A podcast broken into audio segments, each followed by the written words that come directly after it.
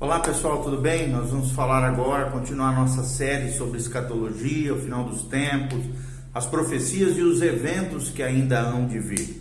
E desde já eu quero te convidar a dar um clique aqui, seguir o nosso canal. Também nós temos um link aqui abaixo com todas as nossas redes sociais.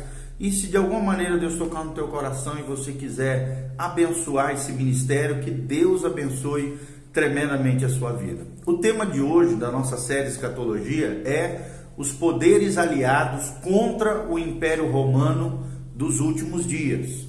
E quando nós nos referimos aqui ao Império Romano, nós estamos falando do poder mundial que o anticristo, ou do governo mundial do anticristo, também conhecido como poder gentílico mundial, ou o Império Romano nos últimos dias, o Império Romano aqui reavivado, que é o quinto império que será destruído pela pedra lá de Daniel, capítulo 2 e capítulo 7. Então, quem são esses poderes aliados contra o Império Romano nos últimos dias? E aí, como cada um dos sucessivos poderes, né, tinham, tinha inimigos que desaf, desafia, desaf, é, desafiavam seu direito de governar, assim também na época do fim no final dos tempos, do poder gentílico mundial, haverá reinos e federações de nações que desafiarão a autoridade do Império Romano, ou seja, a autoridade do Anticristo. A primeira confederação que a Bíblia menciona é a Confederação do Norte, ou seja, o primeiro poder a levantar-se contra a autoridade da besta, aqui um sinônimo do Anticristo, e os seus exércitos ou seja, o Império Romano ressurgido, é a grande confederação do norte. E essa confederação é referida lá em Ezequiel, capítulo 38, de 1 até o, o capítulo 39, versículo 25. Você pode conferir lá. Também Daniel 11, 40 faz uma breve menção sobre essa confederação do norte. Joel também menciona no capítulo 2, de 1 a 27, e também no capítulo 2, 20, você pode conferir, além de Isaías capítulo 10, versículo 12, Isaías 30, de 31 a 33, e Isaías 31, 8 e 9 são menções escriturísticas ou nosso apoio na palavra de Deus sobre essa confederação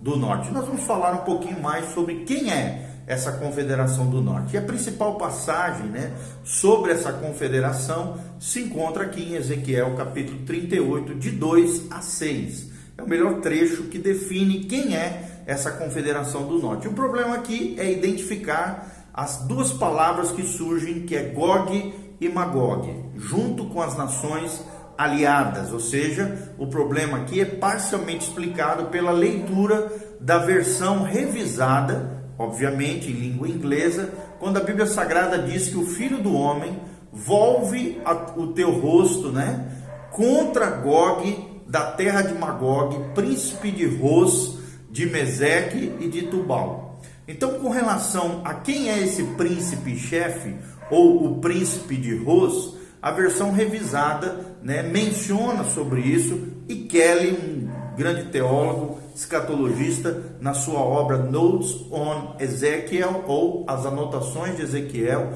ele nos diz o seguinte, William Kelly, ele diz o seguinte: É verdade que Ros, quando o contexto exige que seja substantivo comum, significa cabeça ou chefe. Mas é esse sentido que nos confunde então nesse trecho da passagem, e não há dúvida então de que deve ser um nome próprio e aqui não de um homem, como em Gênesis 36, versículo 2. Se a leitura comum aqui for adotada, mas é, é, é, se a leitura comum aqui for adotada, é uma menção de uma raça, de um povo, de uma etnia. Isso oferece imediatamente um sentido coerente, reforçado aqui pelo termo que o procede, assim como por aqueles que o seguem, Meseque, Tubal, confirmam então o significado de quem é Ros como um adjetivo gentílico essa palavra rose, tá bom? Quem falou isso foi William Kelly. E quando nós pensamos um pouquinho no que falou William Kelly, o, nós podemos chegar à seguinte conclusão: que o príncipe de Ros é chamado de Gog lá em Ezequiel 38, versículo 3. E deve-se entender que Gog aqui é o nome dado ao líder dessa confederação, e sua terra é chamada, chamada de Magog, sendo compostas por três partes: Ros, Meseque e Tubal. E a respeito desses nomes, um outro teólogo chamado Gablin diz o seguinte: preste atenção no que fala Gablin. Ele diz assim: com base em Gênesis 10, versículo 2, sabemos que Magog foi o segundo filho de Jafé. Gomer, Gomer né, e Tubal e Meseque também foram filhos de Jafé. Togarma foi neto de Jafé, o terceiro filho de Gomer. E a terra de Magog localiza-se no que chamamos hoje de da terra do Cáucaso e estepes adjacentes, aquela região do Cáucaso. E os três aqui, Ros, Meseque e Tubal, foram chamados de citas pelos antigos. Dentro da história antiga, eram chamados de citas e vagavam como nômades nas terras ao redor e ao norte do Mar Negro e do Mar Cáspio. Eram conhecidos como os bárbaros mais selvagens naquela época. Cuidadosa pesquisa demonstrou o fato de que Ros, hoje é, é, evoluindo para os dias atuais, seria a Rússia, ou seja, o príncipe de Ros significa então o príncipe ou o rei do Império Russo, conforme a obra The Prophet é, Ezekiel ou o profeta Ezequiel de Arnold Gambling. Ele menciona esses fatos interessantes de nós pensarmos aqui. Bauman também, é um outro teólogo, faz uma identificação mais pormenorizada. Ele descreve o seguinte: ele diz que Magog foi o segundo filho de Jafé, segundo Gênesis 10, 1 e 2, e um desses três filhos de Noé, e um dos três filhos também de Noé. Antes do alvorecer da história secular, esses descendentes parecem ter habitado exclusivamente na região do Cáucaso, ou seja, do norte da Armênia. E é interessante observar que a própria palavra Cáucaso significa forte de Gog. Olha que interessante o significado da palavra Cáucaso. Joséfo, né? Flávio Joséfo aqui disse o seguinte: Magog fundou aqueles que, por, por causa dele, vieram a ser chamados magogitas, mas pelos gregos eram chamados de citas.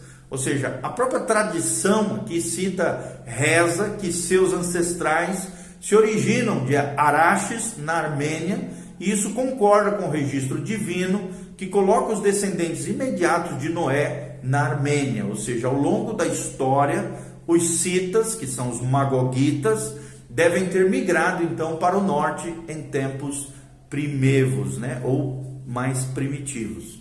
Historiadores também concordam em que os magogitas estavam divididos em duas raças distintas, uma jafética ou europeia e outra turiniana ou asiática.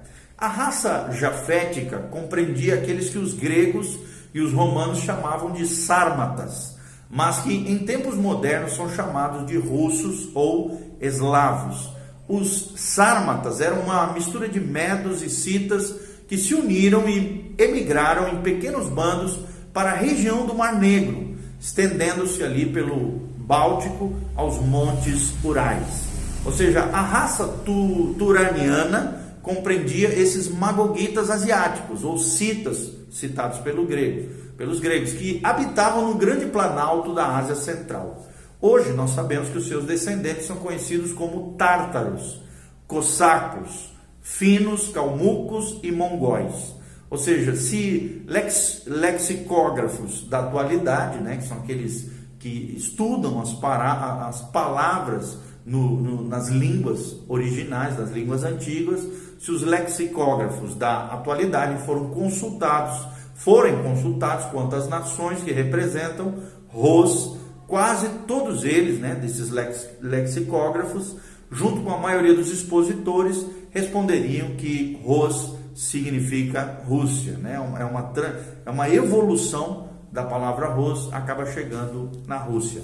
Gessênios também, cujo léxico hebraico jamais foi superado é um grande especialista na língua hebraica, nos diz que Gog é sem dúvida os russos.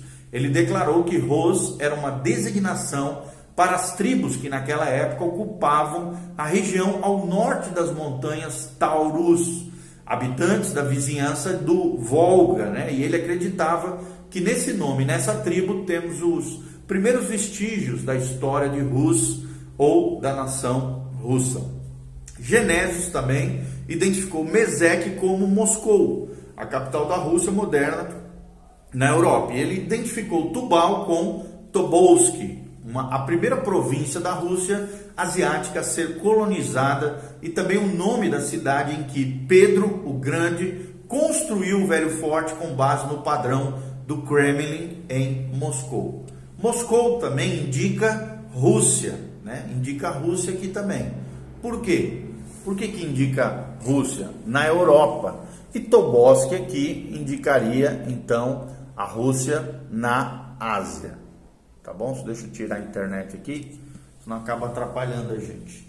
É, na Ásia. Ah, tem uma outra obra chamada A Biblical and Theology Dictionary, ou a, o, o Bíblico e, teo, e Teológico Dicionário, é, diz o seguinte: nele nós, nós podemos ler a, a seguinte menção sobre Magog. Ele fala assim: Magog significa o país ou o povo, e Gog, o rei daquele país, ou seja, o nome geral das nações do norte da Europa e da Ásia, ou os distritos ao norte do Cáucaso, próximos ao Monte Taurus, tá bom? Se você ler também uma outra obra muito importante que é The New Scaff Herzog Encyclopedia of Religion Knowledge, é, ou seja, a nova Scaff Herzog, que são dois sobrenomes, Enciclopédia do Conhecimento Religioso, diz o seguinte, traduzindo, claro, do inglês para o português aqui o nome da obra. É, uma localização geográfica mais restrita colocaria a moradia de Magog entre Armênia e a Média, talvez as margens de Araxes, uma região dali. Mas o povo parece ter se estendido mais ao norte, né, pelo Cáucaso, preenchendo ali o extremo horizonte norte dos hebreus, ou seria bem no norte das terras de Israel, conforme Ezequiel 38:15 e Ezequiel 39:2. É assim então que Meseque e Tubal são geralmente mencionados nas inscrições assírias, tá? É, Machuque seria em assírio e Tabal também, ou no grego Moshoi e Tiberenoi, também no grego, palavras equivalentes. É o que afirma Luiz Bauman, tá bom? Na sua obra Russian Events in Light of Bible Prophets, ou Os Eventos Russos à Luz da Profecia Bíblica, é o que nós vemos nessa obra de Luiz ou Louis, Louis Bauman, tá bom? Então, com base em todas essas referências bibliográficas, logo temos a identificação de Ross como a Rússia atual parece estar, é claro, aqui bem identificada e geralmente aceita pelos maiores especialistas em línguas originais. Então foi predito aqui, em aliança com Magog, que haveria muitos povos contigo, como fala Ezequiel 38:15. Então a leitura aqui marginal adotada pelos revisores em Ezequiel 38:7 serve-lhe de guarda, ou seja, mostra o lugar de projeção que a Rússia ocupará nessa época profética. Ou seja, a primeira nação federada com a Rússia será a Pérsia. E é interessante que até hoje a Rússia tem uma aliança com a Pérsia atual, Irã. Ezequiel 38, versículo 5. Isso se refere, é claro, ao, como eu estou falando, ao antigo domínio da Pérsia, que hoje é conhecido como a nação do Irã, o grande inimigo de Israel hoje. Olha que interessante e como as profecias se entrelaçam. Ou seja, o segundo aliado aqui seria a terra da Etiópia, né? E esse nome é usado nas escrituras nove vezes, de acordo com a concordância de Yom, um especialista também erudito bíblico, em referência às áreas, obviamente, do norte da África e onze vezes em referência à terra de Cush, região da Arábia. É isso que nós podemos encontrar também na obra The New Scaff Herzog Encyclopedia of Religion Knowledge, que define Cush dessa maneira. Presta atenção, quando se refere a Cush, se refere à Etiópia. Então, o nome da tribo e do lugar que aparece muitas vezes no Antigo Testamento, geralmente se referindo como Etiópia, e até recentemente sempre foi considerado referente à região sul do Egito, desde que foram decifradas as inscrições cuneiformes da Síria, da Babilônia e da Arábia, descobriu-se que a forma pode representar duas outras regiões e dois outros povos mencionados aqui nas profecias bíblicas. Primeiro, os habitantes de uma região ao leste da Babilônia central, há pouco conhecidos como cassitas ou cossitas, do grego kossaione ou kossaioi, tá bom? Que governaram a Babilônia, ou os caldeus, né, na época dos caldeus, entre o século 16 e 12 antes de Cristo. Segundo lugar, seria uma outra área, uma outra terra e um povo no norte da Arábia, segundo Samuel Macaulay Jackson, na sua obra New Zog Encyclopedia of Religion Knowledge, tá bom? No terceiro tomo ele menciona sobre isso. Então a conclusão aqui de Bauman é a seguinte, que nós vamos relatar aqui palavras de Bauman, outro teólogo especialista nisso. Ele diz, já que Ezequiel descreve Gog, né? É, descrevendo no versículo 15 de Ezequiel 38, virás, pois, do teu lugar das bandas do norte, tu e muitos povos contigo. E já que Cush é um dos muitos povos mencionados que acompanham Gog das bandas do norte, fica evidente que o Cush aqui da profecia de Ezequiel não era a Etiópia da África, mas um país situado em algum lugar contíguo à Pérsia atual Irã. Isso são palavras de Baum. Esse, o terceiro aliado né, de Rosa, ou da Rússia, além da Pérsia, seria, é, e aqui também uma referência, como nós falamos, de Cush, seria a Líbia ou Put, né? O termo antigo seria Put e o termo atual seria a Líbia. Então, embora isso seja identificado geralmente com a Líbia como nação lá no norte da África, Bauman observa os seguintes critérios com relação aos povos antigos e etnias antigas. Ele diz assim: se a Líbia da África é o que se tem em mente aqui, então para aliar-se às forças de Gog, o exército da Líbia teria de marchar diretamente pelas terras onde as forças hostis a Gog estariam reunidas, ou seja, um exército poderoso e inumerável, ou seja, o exército teria de marchar para o leste pelo Egito, pela Arábia e pela Palestina até chegar à terra de Gog. E depois retornar e marchar de volta com Gog para a terra da Palestina, a fim de lutar com os inimigos de Gog e onde Gog deve enfrentar, tá bom? Se John, de, eh, John Davis, em seu dicionário da Bíblia, está certo, e Put se encontra ao sul ou sudeste de Cush, e o Cush da profecia é adjacente à Pérsia, não devemos achar que o povo de Put sairá da mesma parte da terra de onde virá o resto das nações que se reunirão nessa grande confederação do norte ou do nordeste. Logo, Put provavelmente pode estar localizada adjacente ou próxima da Pérsia ou do ou atual Irã, tá bom? O quarto aliado mencionado é Gomer ou Gomer, né? Parece haver aqui evidência para apoiar a teoria de que isso se refere à atual nação, nação da Alemanha, os povos germânicos. Né? É, nos diz o seguinte: informação valiosa é dada no Talmud, né? uma obra judaica, você sabe. Gomer, aqui no Talmud, é referido ali como os germani, ou os alemães, os atuais alemães, os povos germânicos. O fato de os descendentes de Gomer terem migrado para o norte da Europa e se fixado em partes da Alemanha parece ser bem demonstrado o que diz as escrituras a esse respeito. É o que fala Geblen na sua obra escatológica. Essa identificação também é apoiada pela maioria dos comentaristas e historiadores bíblicos, tá? Bauman também fala isso. E o quinto aliado da Rússia, além da Alemanha, além de Put e Kush, ou da Pérsia, do atual Irã e de alguma nação aliada ali próximo ao Irã, seria é, Togarma. A palavra que o termo bíblico é Togarma, que é geralmente identificado como a Turquia ou a Armênia, atual Turquia ou atual Armênia. Então, apesar de estender-se ali um pouco até incluir a Ásia Central, sobre esse povo, Hemer, um outro erudito, escreve o seguinte: geograficamente, Togarma sempre foi a terra que agora denominamos Armênia, e é assim chamada nos registros da Síria. Tenho certeza que de nenhuma pessoa, nenhuma pessoa informada tenderia a desafiar essa identificação específica, já que as crônicas assírias são amplamente apoiadas por escritores antigos como Tácito, né? um escritor romano, você sabe, um grande historiador romano. Então, aliás, toda a literatura também da própria Armênia refere-se à terra e ao seu povo como a casa de Togarma, né? Então, uma ligação com essa nação mencionada nas profecias. E eles têm uma tradição ininterrupta que antecede a sua literatura em vários séculos, séculos, né? Ligando-os com os netos de Jafé.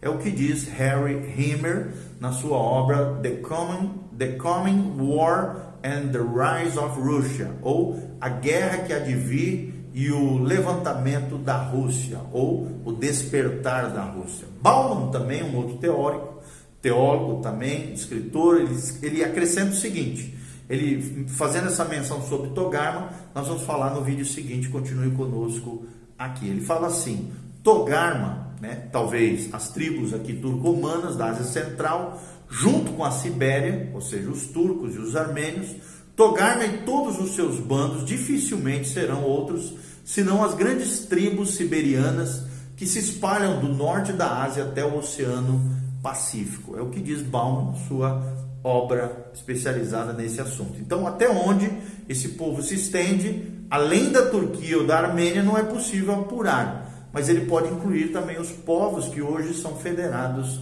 à atual Rússia, ou seja, com base na profecia de Ezequiel, aprende-se que haverá uma grande confederação do norte conhecida como essa Confederação do Norte, sob a liderança de alguém que surge da terra de Magog, ou seja, a Rússia, aliado, né, estarão aliadas à Rússia, então, o Irã, a antiga Pérsia, certos estados árabes, formando a Put, Put e, e a antiga Etiópia, e a Alemanha e alguns povos asiáticos conhecidos como Togarma, que podem incluir então uma união considerável de poderes asiáticos. E essa não é uma lista, é claro, tão completa como se vê em Ezequiel 38, versículo 6, quando a Bíblia Sagrada diz: E muitos povos estarão contigo. Contigo quem?